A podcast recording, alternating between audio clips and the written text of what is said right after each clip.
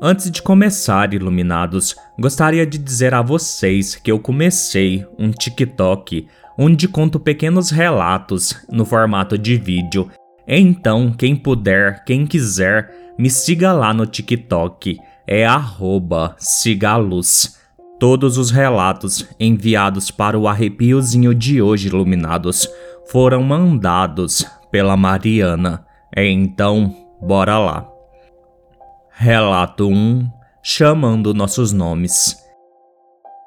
Este fato ocorreu quando meus dois irmãos e eu éramos crianças. Estávamos sozinhos em casa, pois meus pais trabalhavam o dia inteiro.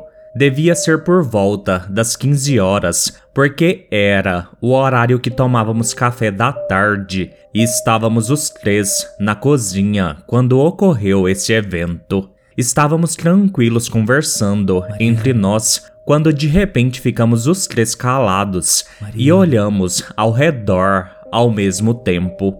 Nesse momento, meu irmão caçula olhou para mim e perguntou se eu tinha ouvido alguém chamando meu nome. Eu realmente tinha ouvido uma voz chamar, mas não foi o meu nome que ouvi, e sim o nome de um dos meus irmãos.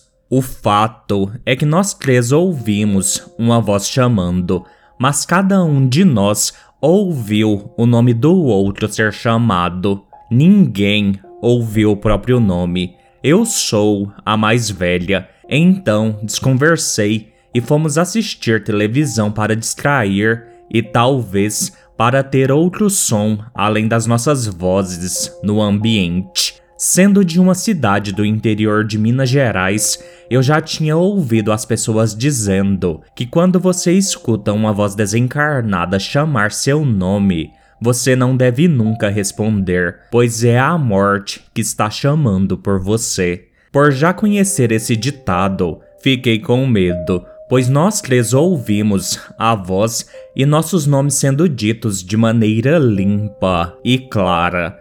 Não aconteceu mais nada, mas isso me assustou muito naquele dia. Até porque eu também era uma criança, mas graças a Deus não nos aconteceu nada na época, mas fiquei muito assustada. Relato 2 Batidas na porta.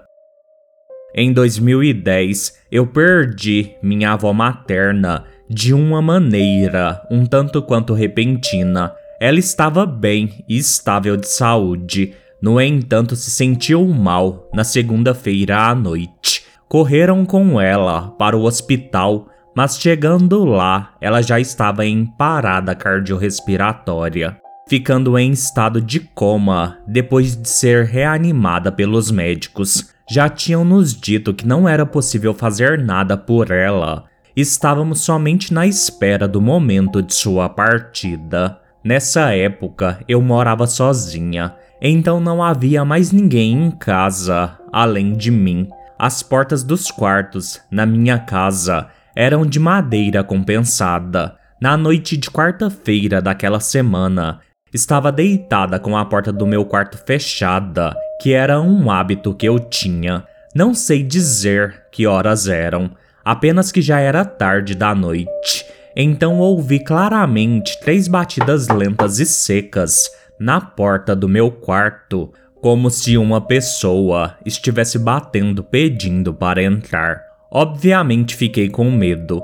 Não me levantei. Peguei meu terço que ficava na cabeceira da cama e comecei a rezar.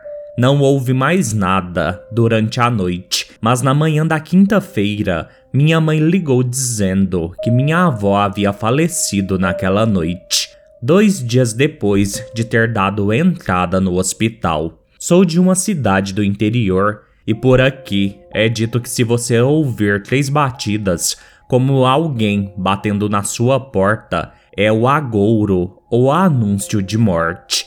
Acredito que tenha ouvido as batidas na hora que minha avó deixou o plano terreno, mas não acredito que era ela a minha porta.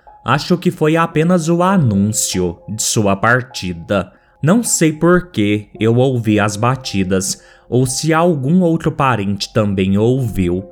Nunca falamos sobre isso, mas esse foi um fato que me marcou muito e ainda me arrepio ao lembrar daquela noite e do som das batidas. Último relato: Dona Leonor. Dona Leonor era mãe de um ex-patrão do meu pai, o qual frequentávamos a casa. Ela era uma mulher muito espiritualizada e que sabia como conviver com o sobrenatural. Ela dizia que estava sempre na companhia de uma entidade que a seguia para todos os lugares. Quando qualquer pessoa duvidava dela, ela dizia que podia provar e chamava a pessoa para ir com ela até a frente de algum espelho. Ao olharmos o reflexo dela no espelho, era possível ver um vulto atrás dela, meio de lado. Não era possível identificar feições humanas, mas dava para identificar a forma de uma pessoa. A falecida Dona Leonor era muito tranquila quanto a isso, pois ela dizia que esse vulto a acompanhava desde sempre e nunca lhe fez mal não é algo que me assusta hoje, mas na época eu ficava apavorada. Bem, Mariana, muitíssimo obrigado pelos seus relatos e foi esse o arrepiozinho de hoje.